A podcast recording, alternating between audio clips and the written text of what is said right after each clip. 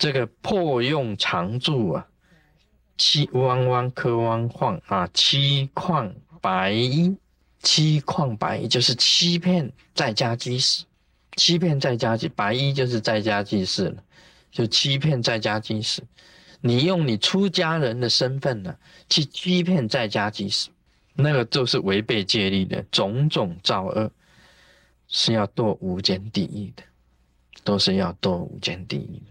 总之啊，这里面这个地藏菩萨所讲的，是可以讲是五戒里面比较重的。五戒里面呢，偷啊、盗啊、淫啊，啊，偷盗淫杀。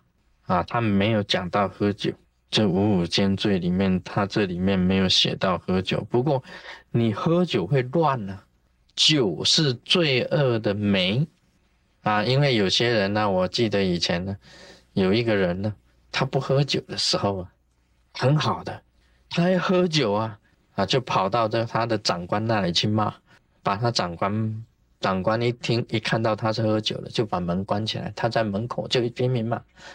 那么第二天呢，他酒醒了，他知道完蛋了，要给人家，他没有没有投入了，因为他骂了长官，长官一定会给他辞掉了。他第二天又跪在门口，在那边求他的长官原谅。但是他晚上又去喝酒，一喝了酒啊，他胆子又来了，酒能够壮胆了，他又跑到长官那里要打他了。大后天呢，他知道惨了，他这一下真的是没有投入了。又去跪了，所以酒这个东西呀，就是罪恶的媒体的一个媒，所以这个在酒里面也是五戒里面啊，也是里面有提到的。另外呢，在这个五五间罪里面呢，这个忤逆罪里面呢，其中还提到一个啊，提婆达多本身所犯的忤逆。提婆达多本身犯什么忤逆啊？第一个，他也是破和合真，因为他在真团里面呢，想要领导，那么就是把那些那个亲近他的一些这个师兄啊师姐，跟他们讲，说你跟着我就好了，不用跟释迦牟尼佛啊，释迦牟尼佛没有得证呢，释迦牟尼佛没有开悟呢，释迦牟尼佛根本不是佛，我才是啊，我提婆达多才是啊。我提婆才达多已经开悟了，啊，已经成佛了，啊，以前你那个是，以前我归他是认错人了，啊，是认错了，佛陀根本没有开悟，他没有成佛，我才成佛，哇，他这样子一讲啊，亲近他的这个五百个比丘啊，都跟着他走了，有五百比丘啊跟着提婆达多走，想一想，释迦牟尼佛。年纪大的时候还受这种打击呀，嗯，真的是很伤心的一件事情。他说法那么多年了，年纪大了，他的弟子还把五百比丘给他带走，这个就是破和合真，所以这个是忤逆当中的一逆。另外呢，他那个提婆达多把那个像啊，在这个印度啊，有很多的像。那么，像他把他这个像灌醉，把这个像灌醉，等到释迦牟尼佛从那边走过来，他就把这个醉像放放那个醉像，那个像当然醉的时候啊，会脚哦，脚会乱踩啊，他这些像过去就是要把释迦牟尼佛给他踩死，要踩死释迦牟尼佛，哇，这个当弟子的真的是很凶。要把自己的师傅给他那个做掉，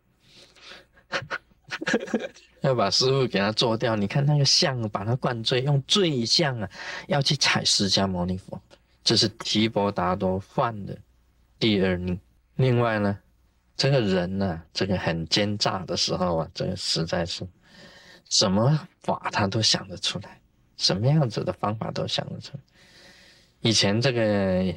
还没有发明这个指甲刀啊，修行人有些时候啊，是当然不会剪指甲的啊，指甲有时候是比较长。我记得满清的时候，慈禧太后啊，和那些那个那个嫔啊、妃啊、妃子啊，他们指甲也是蛮长的。那个慈禧太后的指甲，听说是很长啊，留的很长。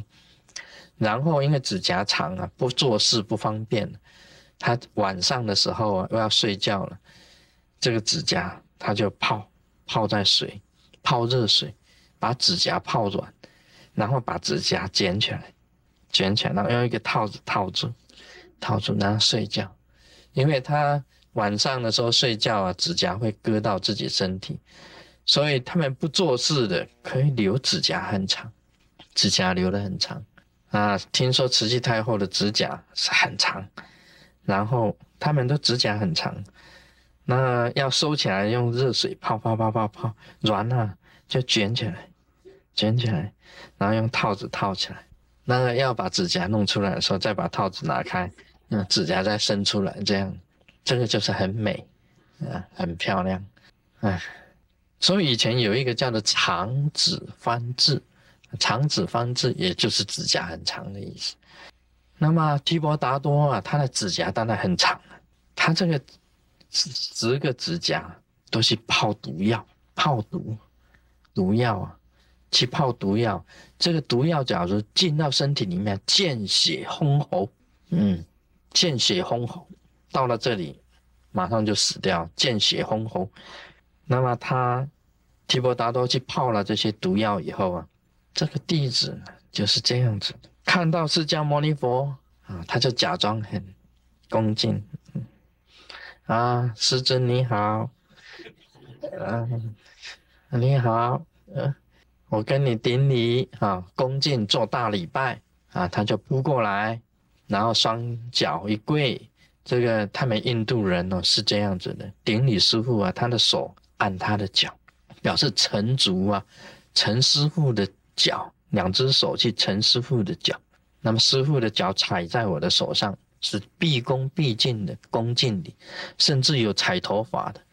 我记得好像是说在佛典里面有记载，释迦牟尼佛还没有成佛以前，曾经把头发铺在这个地上，把他的头发铺在地上，叫燃灯佛从上面走过去，或者叫燃灯佛的脚踩。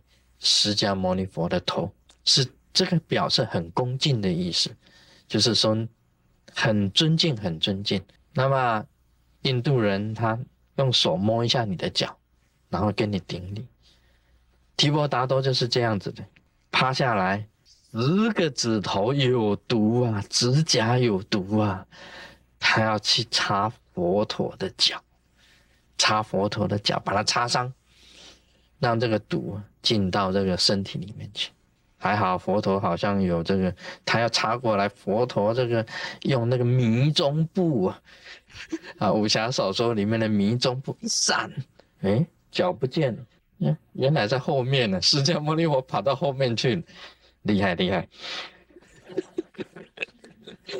啊这个没有死，用坠相呢去啊踩释佛陀也没有死。佛陀也是很厉害，佛陀跟他讲，这个最像跪下，哎，那个像通通乖乖的跪下来。你看，这个就是啊，守护他有这个护法，守护佛陀了。哎，推大石的，你们都知道了嘛？哈，这个提婆达多在山上，释迦牟尼从底下走，他从山上用大石推下来，压释迦牟尼佛，把要把它压成什么？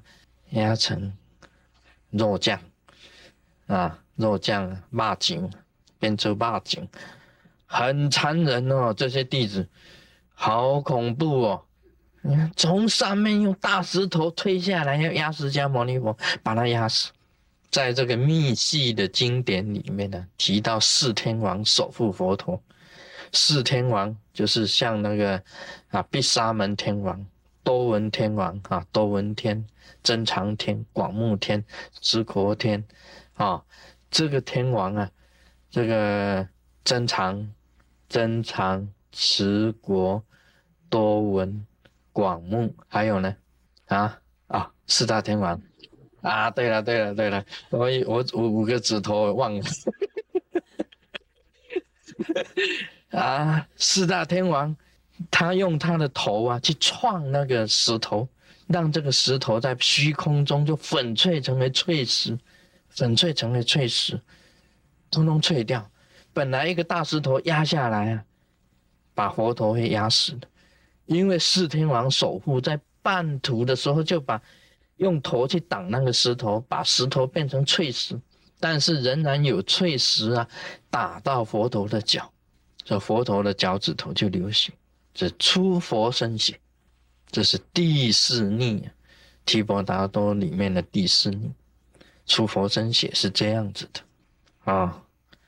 那么呢，这个也是很那个的，嗯。另外还有一点比较严重的，提婆达多也杀人了，他杀了谁呢？杀了华瑟比丘尼。他是怎么杀的呢？用拳头把他打死。啊，用拳头啊，把这个华色比丘尼，哇，一拳把他打死。啊，就和尚啊，把尼姑打死了。啊，这个在僧团里面呢，其实华色比丘尼也是一个清净的行者。那么提婆达多他也看不惯这个华色比丘尼，就一拳把他打死。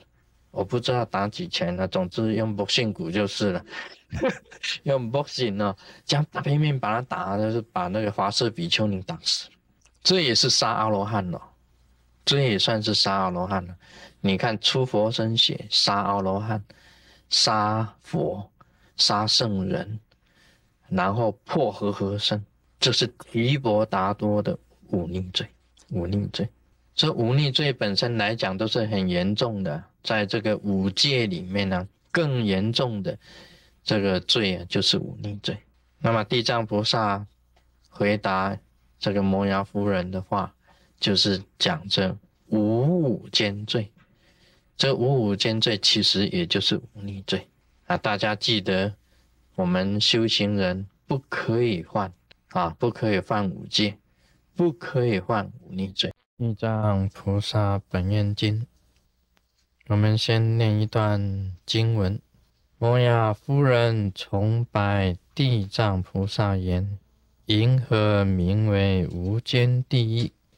地藏白言：“圣母，诸有地狱在大铁围山之内，其大地狱有一十八所，次有五百，名号个别；次有千百，名字一别。”无间地狱者，其一乘周匝八万余里，其城纯铁，高一万里，城上火炬，少有空缺。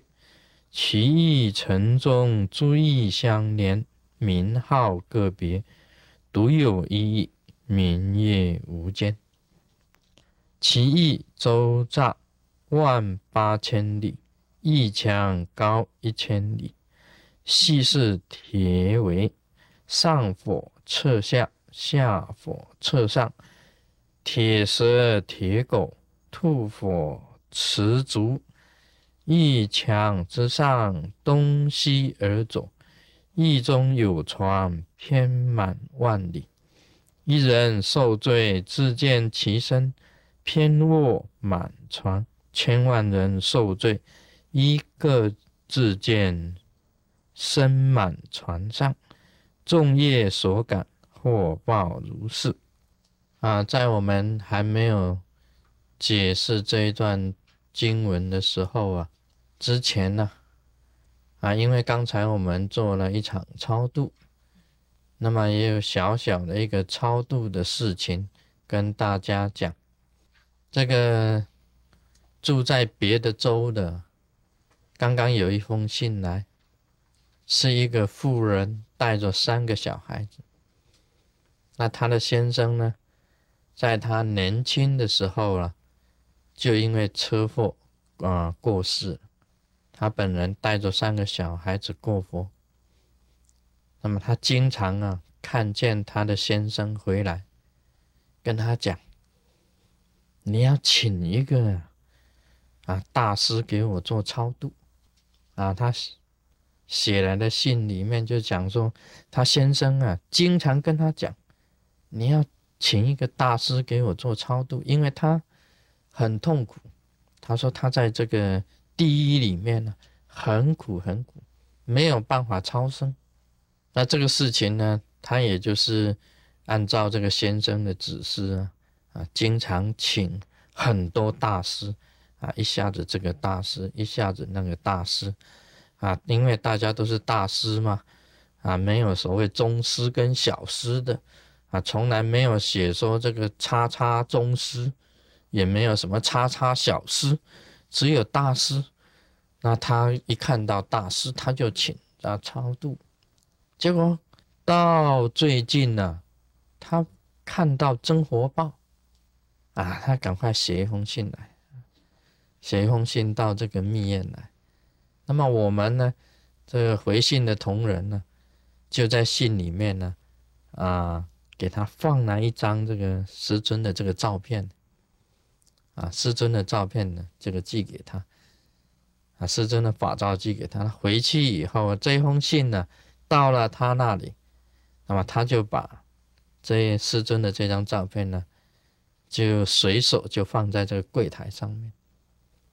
啊，当天晚上啊，他就做了一个梦，啊，他的先生啊，拿着一张照片，啊，来给他看，他说：“你呀，要赶快啊。”啊，请这位啊，请这位啊，他没有讲大师，啊，请这位啊，赶快帮我超度啊！他就是拿你们会看到这封信的啊，你们写信封的啦，或者帮忙这个回信的，你们会看到这封信。他说好准，他的先生出现的时候就是拿着这一张照片。拿着他那个放在柜台的那一张照片，就是师尊的这一张照片，就是请这位超度就没有错啊，这个就是一件超度的这个啊超度的事情。所以刚才我们做了一场超度，刚好今天收到的信啊，今天我看到的信，就是有这样子一件事情。所以这个幽冥众生啊。啊，他在地狱受苦，他也知道的。他要知道要请谁超度啊，最有够力啊，最一击棒的啊，不是泥棒啊，是一击棒啊。真的超度啊，必须要有他的这个念力啊，要有这个念力出来，才能够超得动，才能够动得了啊。像这一次的，我从这个。这个越南这个头顿海滨呢，啊，越南人在那边死了不知道有多少，因为他们那时候在出海都是从那里的，在西贡的这个头顿海滨那里出来，那么回来的时候啊，也带了一些啊，他们跟着我回来，跟着我回来也没关系，我们尽量的去度化他，把他们让他们能够往生这个清净的佛国。啊，他们得到光明，我们本身做超度的，《地藏菩萨本愿经》里面讲，十分之中呀，得几分？你们知道吗？你们读经的，经常念《地藏经》的，得几分？七分呐！啊，得七分呐！你做给人家做超度的，你自己本身也有功德，因为别人能够啊，这个。啊，能够度化幽冥，能够超出幽冥，他一般来讲，他也会同样的，你自己能够度化幽冥众生啊，你就是等于来讲起来，不但自度，也能够度他呢，岂不是一个菩萨吗？所以这个是非常好的事情，你学会超度法很好的啊。以前有一个师傅啊。啊，以前有一个师傅也是专门做超度法的，我觉得做超度法非常好，能够经常这样子去度化众生，以自己本身的念，以自己本身的经，以自己本身的咒，啊，用你的这个经啊、咒啊、念啊，然后去转化这个幽冥，成为洗净他的这个啊罪障。让他往生清净的佛果，这个是双方都得利，这是名扬两利的事情，是非常好的。那么我们今天就谈到这里，Om Mani Padme Hum。